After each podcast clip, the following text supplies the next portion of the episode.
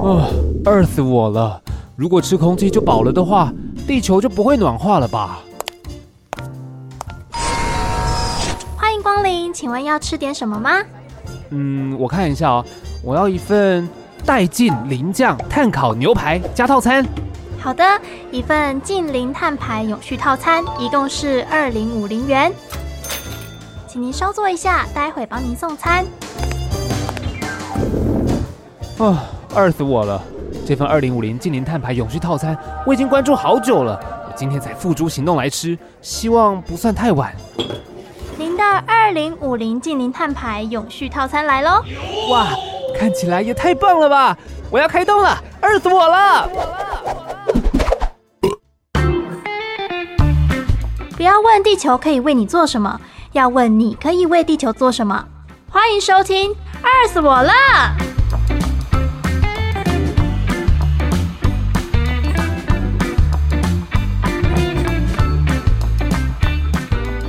哎姐，我交女朋友了。什么啊？真的假的？竟然有人委屈了自己？哎、嗯，什么话？我可是很疼她的好吗？哦，让我这个情场老手听听，什么叫做很疼她啊？我跟她一起去了春市逛逛啊，了解春池玻璃在玻璃回收永续的努力啊。哦，那她反应怎么样？很不错啊，他也是一个很注重环保的人。我们聊了废玻璃的回收，还聊了旧电视或是手机玻璃的回收，价值观很合哎。所以当下就决定交往了。哇，恭喜你哎！那你们怎么认识的？哦，我们其实是当天在春市遇到的啦。哈哈哈！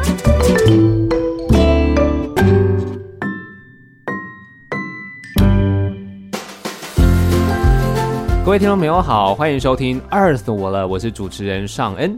我想在我们这个节目，其实陆陆续续跟大家分享很多很多关于这个二零五零净零碳排，有很多的企业或很多的新创，或甚至是一些可能餐饮都有在做类似的环保的一些议题的努力嘛。那其实今天要跟你分享，因为之前我觉得大家可能都听我们节目的话，会注重到可能像是塑胶啊，或者是其他环保的。但今天很有趣的是，想要跟大家来聊聊的是生活周遭。很容易看到，很容易接触到的叫做玻璃，好，所以玻璃的回收甚至再制这件事情也是非常重要。那今天邀请到的是一直在这个领域努力的春池玻璃，让我们欢迎副总吴庭安。Hello，大家好，我是春池玻璃的吴庭安 TA。好，我就叫你 TA 就好，没问题，就是庭安啊的一个缩写。好，其实今天想要先跟庭安聊聊，就是因为春池玻璃，其实我想大部分的人大家其实都有听过。那在春池玻璃这样子的一个刚刚讲回收嘛，再制企业理念，可不可以先跟大家分享一下？好，春池玻璃其实是一个蛮特殊的企业哦，嗯、因为其实我们从五十几年前开始，一开始做的就是回收玻璃。嗯，那回收玻璃其实就是大家想的就干到糖微波这种事情，啊、就是把回收的玻璃收集起来，然后处理，然后变成是适当的材料，然后再回归到玻璃厂再重用再制。嗯、所以它就是非常传统的循环经济的概念。嗯，那春池玻璃其实在近十几年来，我们做了一些蛮大的。一些转换，就是因为回收玻璃它有一个很特殊的状况，就是它的利润非常低。嗯，就大家可能很难想象，你去回收，你找劳工老妈，或者是你拿去回收的时候，他们通常会想要收塑胶、纸箱、铁铝罐。对，但玻璃其实有很多人不收。我不知道大家有没有想过，哎、欸，为什么玻璃这个东西他不想收？原因是因为它的利润太低。然后又危险，哦、所以人家在做回收的时候就会变成是说、哦、啊，这个老阿嬷拎了十公斤，又怕破掉，很危险，然后最后去回收换不到十块钱，他一公斤可能才几毛钱，对，所以就太辛苦了，就不想要做，所以他就常常会看到说，哎，玻璃好多人都不收了，怎么办？有时候连清洁队都不收，哦、所以专职玻璃的角色就要想办法去让这个回收玻璃的价值再创造。嗯，那在创造的过程中，我们就导入了很多，比如说自己的研发。或者是跨界的合作，对，或者用新的设计的想象去创造出不同的可能性。那当你提升它的价值的时候，这循环经济就会自己滚动。所以其实这也是春池玻璃一个很核心的概念，就是循环经济它其实并不是回收，它是创造这些回收的材料的新价值才是重点。哦，让它成为一个圆圈嘛，循环嘛。没错，没错。那这边我很好奇哎，因为你刚刚说五十几年前，其实你们就开始做了。你们走得很前面呢。现在大家在讲二零五零近零碳排，可能就这一两年的事情。没错。但你们怎么会这么早就开始有这样的想法？好，那其实春池 boy 是我父亲创立，他名字就叫吴春池，嗯、所以他其实是我父亲的名字。对，那其实，在一开始，我父亲在做这个回收玻璃这件事，其实一开始也不是做回收，他一开始是玻璃的工艺师，哦、他在一家叫非常传统的玻璃厂，叫做新竹玻璃，现在已经不在了。嗯，他就是做那种学徒，哦、然后在学做学徒的过程中，因为他很吃苦耐劳，哦、所以就是说师傅都很愿意教他，然后最后连把这个配料的技术都教他。哇。那配料的技术，其实他就发现说，哎、欸，好像有一种材料是你破掉了玻璃，再重新重熔可以再制，哦、所以他就等当完兵回来之后，对，就开始去从事这个行业。那所以其实他一开始也没有想到循环经济、永续 SDGs 这种字眼，哦、他只是想要找一份好工作，好好发展，哦、那就刚好走上了永续这条路。哦，所以其实，在当时那个时代，可能在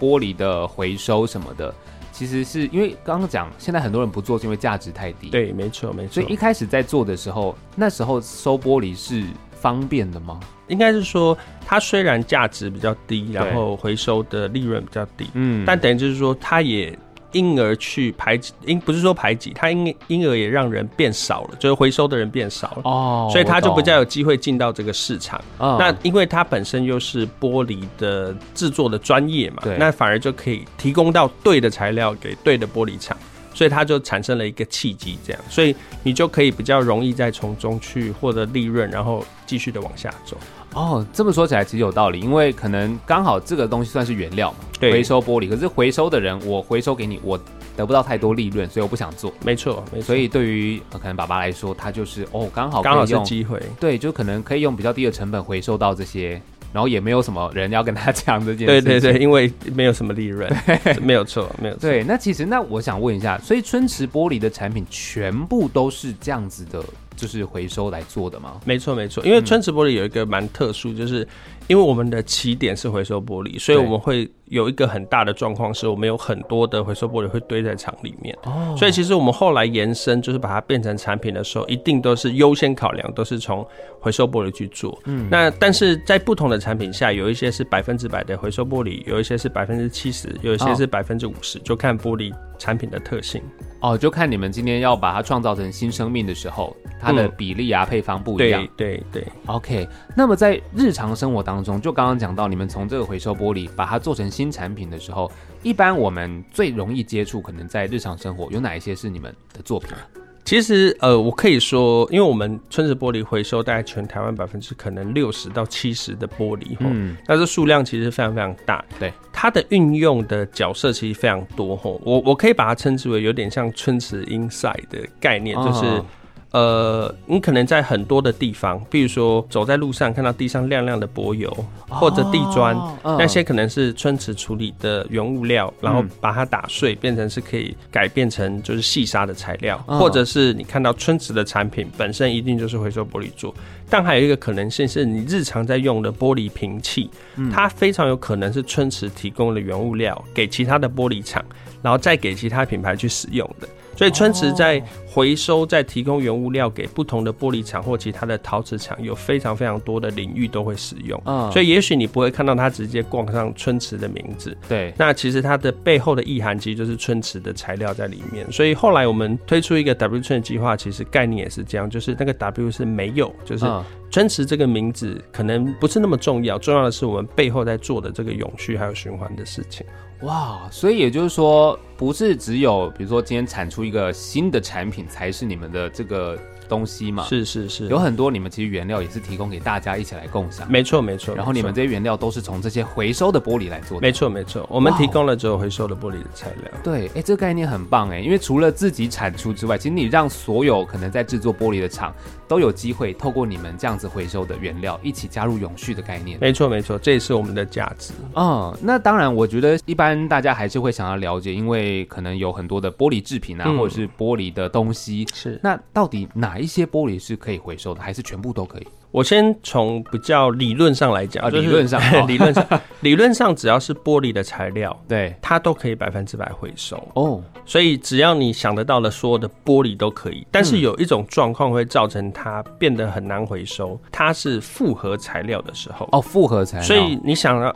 比如说想到我们平常在用的瓶子啊、罐子啊，这些其实绝对都可以回收，因为它是单一材质。对。那有一种状况，比如说像窗户、平板玻璃，这也都可以回收，因为它是纯的玻璃。对。但是如果它里面加了铁丝，或它用了胶合，它就会变得非常难处理。哦。那说实话，它也不是不能处理，但是你要一个前步骤是要先把它分离出来。哦。那分离出来这个过程其实需要很高的成本。对。所以这个就变成是说，它其实不是不能回收，只是它回收可能就没有符合经济效益这些事。所以其实你只要在日常生活中看到的玻璃是单一材质的，基本上都是百分之百可以回收。嗯，那如果它是复合材料，也有机会可以回收，但是它就会变成是它的成本非常高。所以在成本非常高的状态下，很多的回收商或很多的人就会选择把它直接丢弃。哦，所以大概是这样的大逻辑。OK，所以那一般来说，可能是哪一些东西比较有可能会用你说的复合材质？好，复合材质通常它会比较是比较复杂的系统。那大家如果想到的玻璃是比较单纯，基本上都可以。但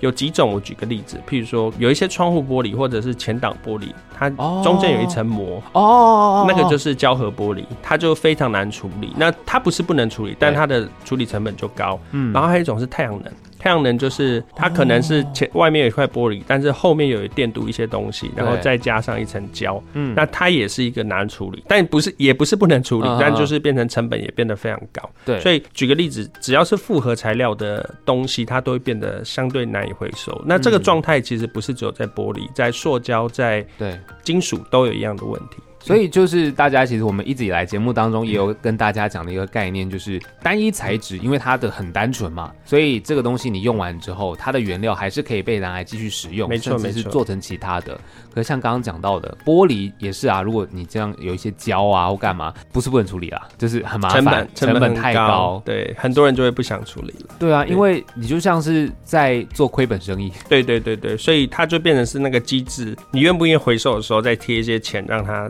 可以回收。嗯。那它就跟现在的经济价值是有点冲突的哦，对，所以这边那我就也想问的是说，因为刚刚讲到这些，比如说有很复杂的不是单一材质的玻璃，在回收成本会非常的高，没错。那一般我们正常的回收再制的这些玻璃啊。它成本会比我们比如说重新创作一个新的来得昂贵吗？我先讲台湾的状态。台湾的状态其实春池，因为我们做到一个经济规模，嗯，就是我刚刚讲的数量可能超过五成。对，那这个数量呢，其实是非常非常大的量体，一年大概是十几万吨的玻璃。嗯，那在这个量体之下，因为我们的处理线就可以尽量把它放大。对，所以它回收再制的材料成本。基本上已经跟原物料差不多了哦。它原物料是细砂，还有纯碱，所以它相比之下，它其实是非常划算的。嗯，然后它还有另外一个玻璃有一个很重要的特性是，当你是玻璃和原物料去比的时候，它还可以节能。为什么可以节能？原因是因为它在窑炉去重熔的时候啊，如果已经溶解过的玻璃，嗯，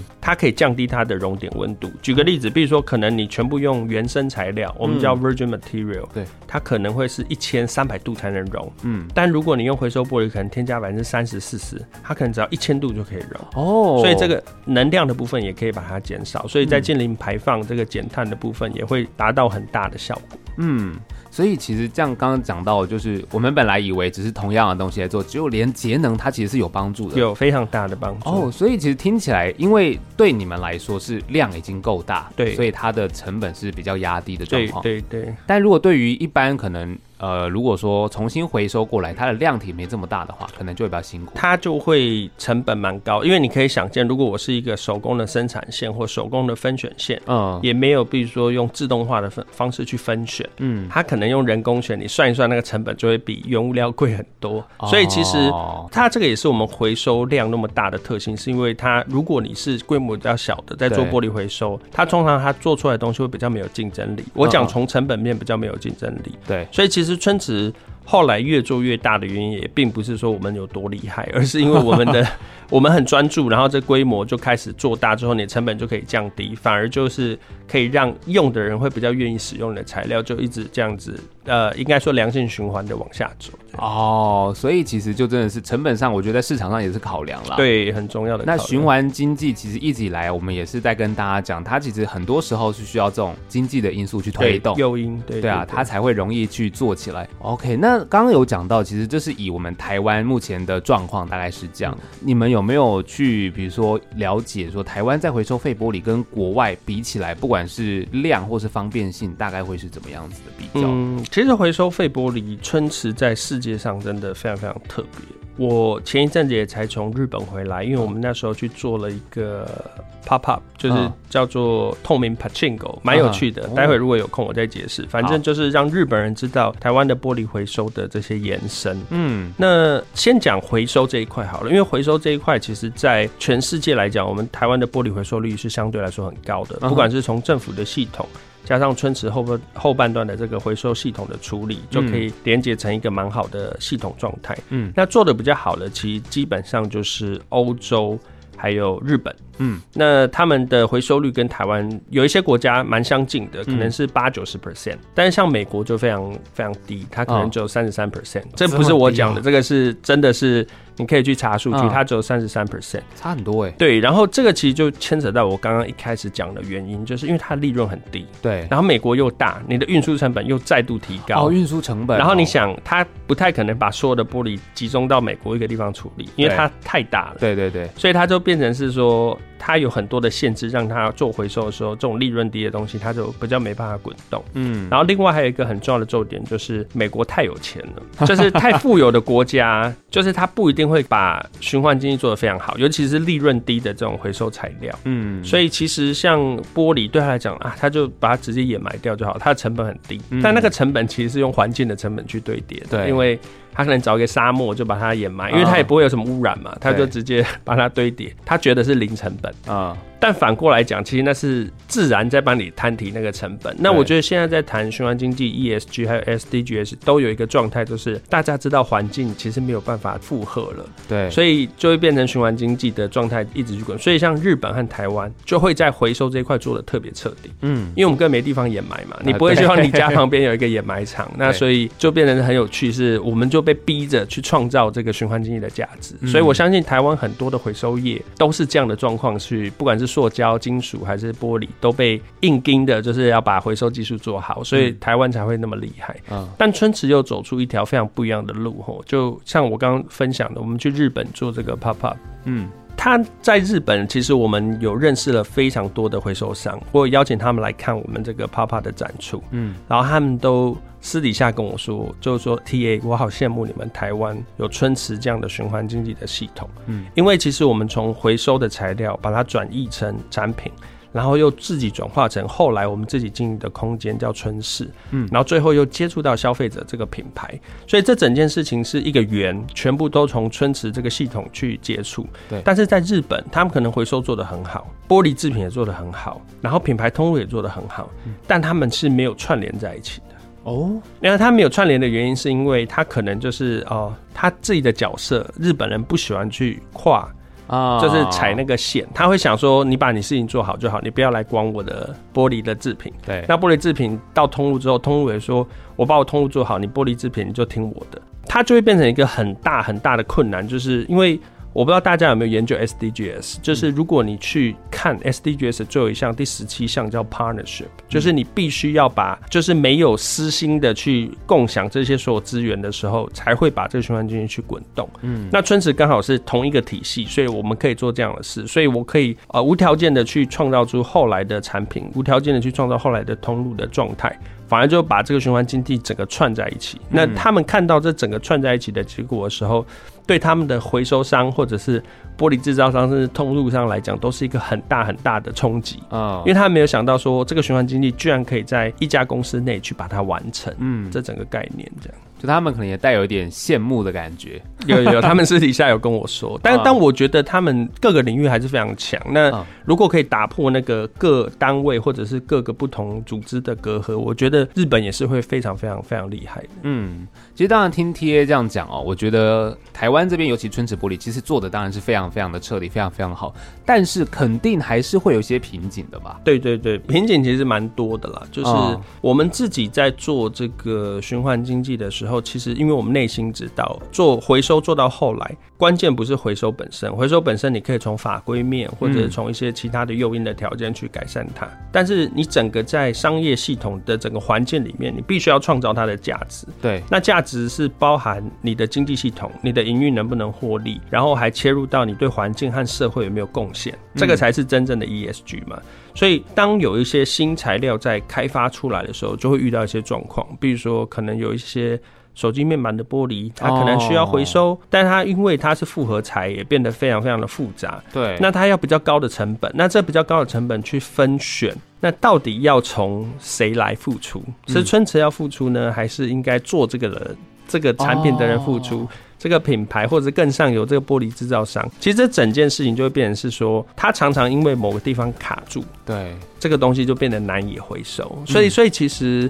像太阳能板，像政府就做了一件事情，是他希望先，因为未来太阳能板会非常非常多废弃的太阳能板，绿电嘛，对对对对，所以他们就想办法先收一个征收费。那这征收费就是当你制作出来之后，你就要先付一个费用。那我觉得这就是一个很好的机制，是你已经把你的产品卖出。出去之后的循环，先先把那个。存款 deposit 先拿下来，嗯、那未来再把这个东西再回收再利用的时候，你就可以拿回这个存款。我觉得这件事是一个很好的一个机制。嗯，那春池的瓶颈，我觉得不管是在材料开发，或者在对消费者的沟通，在每个阶段都有不同的状态啦。但是我觉得那个是我们要一一自己去克服的，尤其对春池自己而言。就像我前一阵子也才跟一些朋友谈到一个很重要的概念，就是说你不能因为你的产品或者你的作品是环保的或者永续的，你就要。人家一定要用你的材料，嗯、你必须要某种程度上有竞争力，然后某种程度上要有产品力，对，才可以被大家接受。所以这也是我们自己要去突破的瓶颈。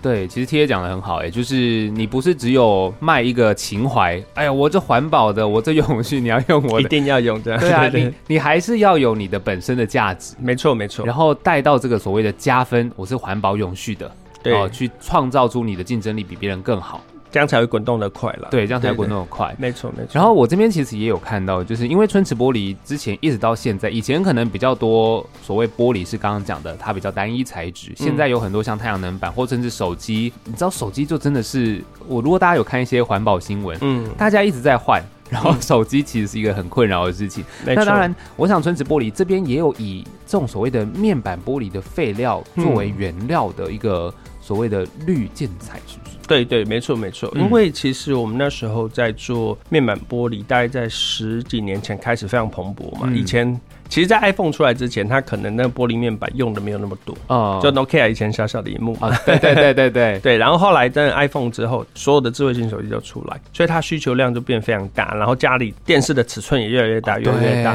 所以其实它这一些的原物的废弃也变得，原物料的废弃也变得非常非常多。嗯，所以我们那时候就想说，呃，要处理这种玻璃，因为其实。说实话，玻璃的处理需要非常特殊的专业。嗯，那这个特殊的专业，就春池就把它承担下来。我觉得它其实春池也不一定要收，因为我们从瓶罐还有窗户玻璃开始。但我觉得那一块也是我们很大的一个进展，就是。我们开始被逼着去做这个回收，然后又发现这个材料不能用以前的瓶子还有那种窗户玻璃的路径，因为那那些材料通常都是回去再做成一样的东西。对，但面板玻璃因为它有很多的复合，然后它有很多的其他的元素在里面，嗯，那就变成是说它的也高，然后它的材质也比较特殊。所以，我们那时候一直在想说，哎、欸，那这材料到底能做什么？嗯，那后来我们探讨出一个很重要的重点是，这种玻璃它的熔点非常非常的高，这是它的特性，跟一般的玻璃蛮不一样。一般玻璃叫做我们叫钠钙玻璃，嗯，那呃面板玻璃是硼系铝，就是它是不同元素的玻璃，嗯，因为我本身是学材料科学，就是资源开发的，所以我那时候就想说，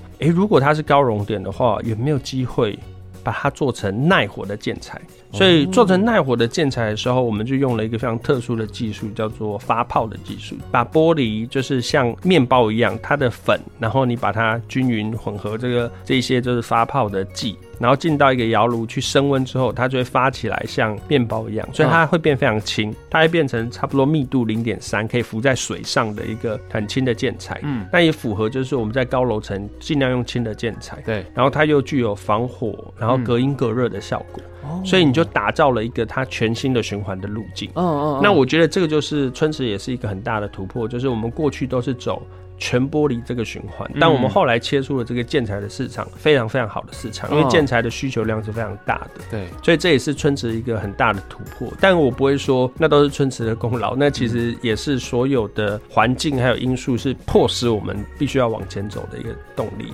哦，这个真的是很酷诶！没有想到的是，原来玻璃的原料这样子还可以发展出这样的一个新的路。我觉得是每一个可能企业你在做一做。后来会发现，哎，好像可以有新的可能性，所以不要设限自己。没有错，没有错，就像雅马哈一样嘛。我不知道大家有没有看过雅马哈的科技树，就是从一开始的木匠，然后变钢琴，然后到最后变成机车，对，然后变成很多的设备。所以其实我觉得它都是呃从你的专业之后再延伸的。所以我自己也有一个概念，就是说，其实我觉得很多的创新它不并不能是空谈，它必须要从你旧的基础。所以我，我我那时候就讲了一个词，叫做创旧，就是哦，能不能用你旧的基础再延伸出新的东西，它比较扎实，有点像爱因斯坦说他站在牛顿的肩膀，就是这些前人或者是过去的这个累积，你不应该是全部把它推翻，而是从里面萃取出你需要的东西，再做创新。对，就是让它成为你的原料或燃料。对，没错，往前走，它会把你推进，没错，这样。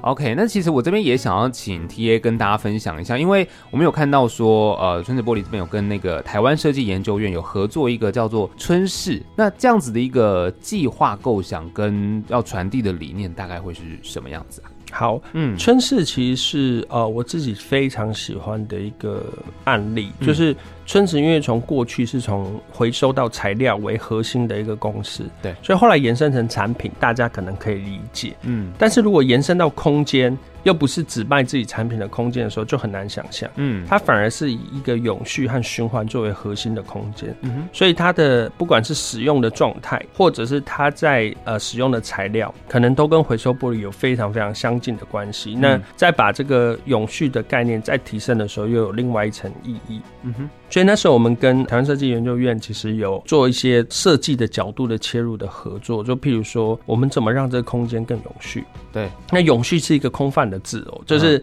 你 你跟如果跟消费者说，哎、欸，我这空间很永续，他不会有感觉。你必须要做出，比如说好的空间，嗯，好的使用情景。好的应用的时候，他才会 appreciate，他才会觉得，哎、欸，这个空间有价值。嗯嗯，你不能说哦，因为我都用回收材料，所以这个空间就是很赞。你就是回到我们上刚刚上一题，就是说，它某种状态是在你的服务，在你的使用的状态下是很完美的，嗯，它才会有好的效果。那其实今天最后还是想要问一下 TA，就是当然春池玻璃其实目前的发展，你看从原本传统的玻璃的回收再制，然后现在面板玻璃也有，然后还有像春市这样的计划，还有像刚刚讲到的一个可能有很多的，也许柏油路上面布灵布灵亮亮的，也是你们的原料提供给各个厂商去做。对于未来还有没有什么样子的想法或想象，可以先跟大家简单的分享一下吗？好，那因为春池玻璃，它的确就像我刚刚讲，它其实是从就刚到唐微博这种回收玻璃最基础的东西开始做，然后一直延伸到后来，我们可能对接到非常多的新的品牌，甚至是国际大品牌，比如说我们可能合作阿尼亚斯贝啊，或者是一些海尼根啊这种非常大型的品牌，但是他们其实都是因为他们想要强调永续，才跟春池合作。嗯，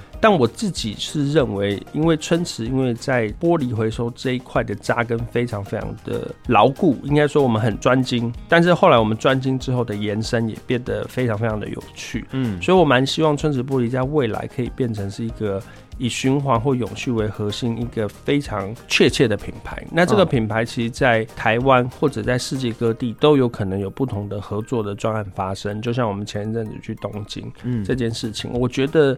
它是我自己内心的一个很大的期望，是说台湾的下一步，因为我们的品牌，当然现在台湾来说有几个非常好的，比如说像半导体，我曾经也待过半导体业，嗯，那或者是像呃绿能的机车，像 Gogoro 这一种，嗯，但我还蛮希望以循环经济作为永续的品牌，能在春池这边再长出来，然后未来在世界各地，或者是我们可以先从亚洲开始，让大家去重新理解台湾的永续和循环已经做到什么样子。那进而可能可以影响在地的产业，或者是我是说国外的在地产业去走向循环经济，或者我们台湾自己的产业走向循环经济这一块，是我自己内心最期待的一件事。嗯，对哎，我觉得听起来是很很感动，因为。永续循环或者是循环经济这件事情，其实就像 TA 刚刚讲的。如果今天它可以成为像至少台湾，也许下一个护国神山，嗯，嗯，因为我们的这些回收啊，或者是环保观念，在台湾其实是走的蛮前面的。没错，没错。那到了全世界之后，其实我们并不是要说，哎，我们的这件事做得很好，然后我要卖你东西赚你钱，对，而是我想要让大家一起加入永续循环。没错，就是把这意念带出去。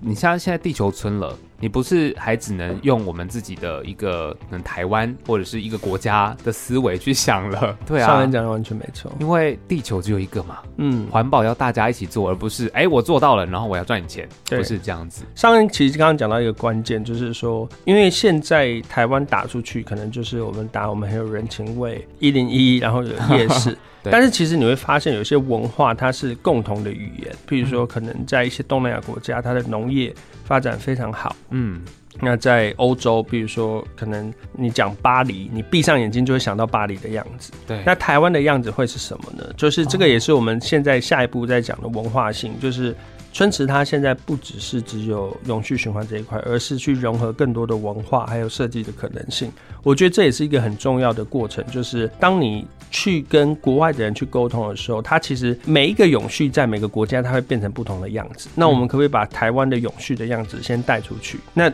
它不是只有永续两个词，而是你要加上你的文化性还有你的特殊性，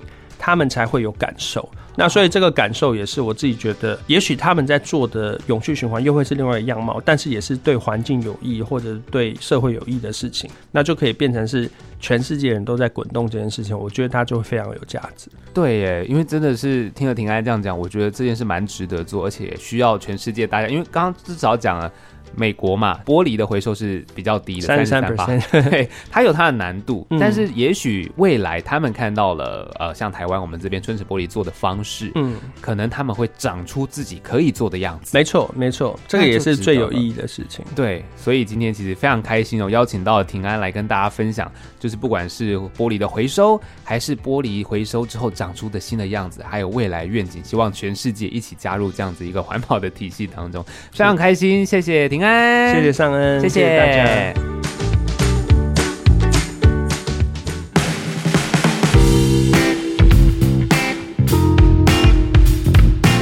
今天真的是获益良多啊！原来玻璃还可以做成节能砖，哇，真的是超级酷的。那另外我自己也很喜欢平安提到的创旧这个概念。虽然说现在都说要创新创新嘛，可是没有旧的基础，那创新也只是一个空谈而已啊。那从单纯的回收玻璃啊、，W 春池计划到春市，无论是哪一个空间，哪一种媒介，其实春池玻璃它想要告诉你的只有一件事情，就是希望可以让更多人来使用回收玻璃再制的物品。我是尚恩，今天的 Earth 我了就到这边，希望有把你给喂饱。下一次我们要继续来跟你聊的是让垃圾变成性感建材，记得收听喽，我们下次见，拜拜。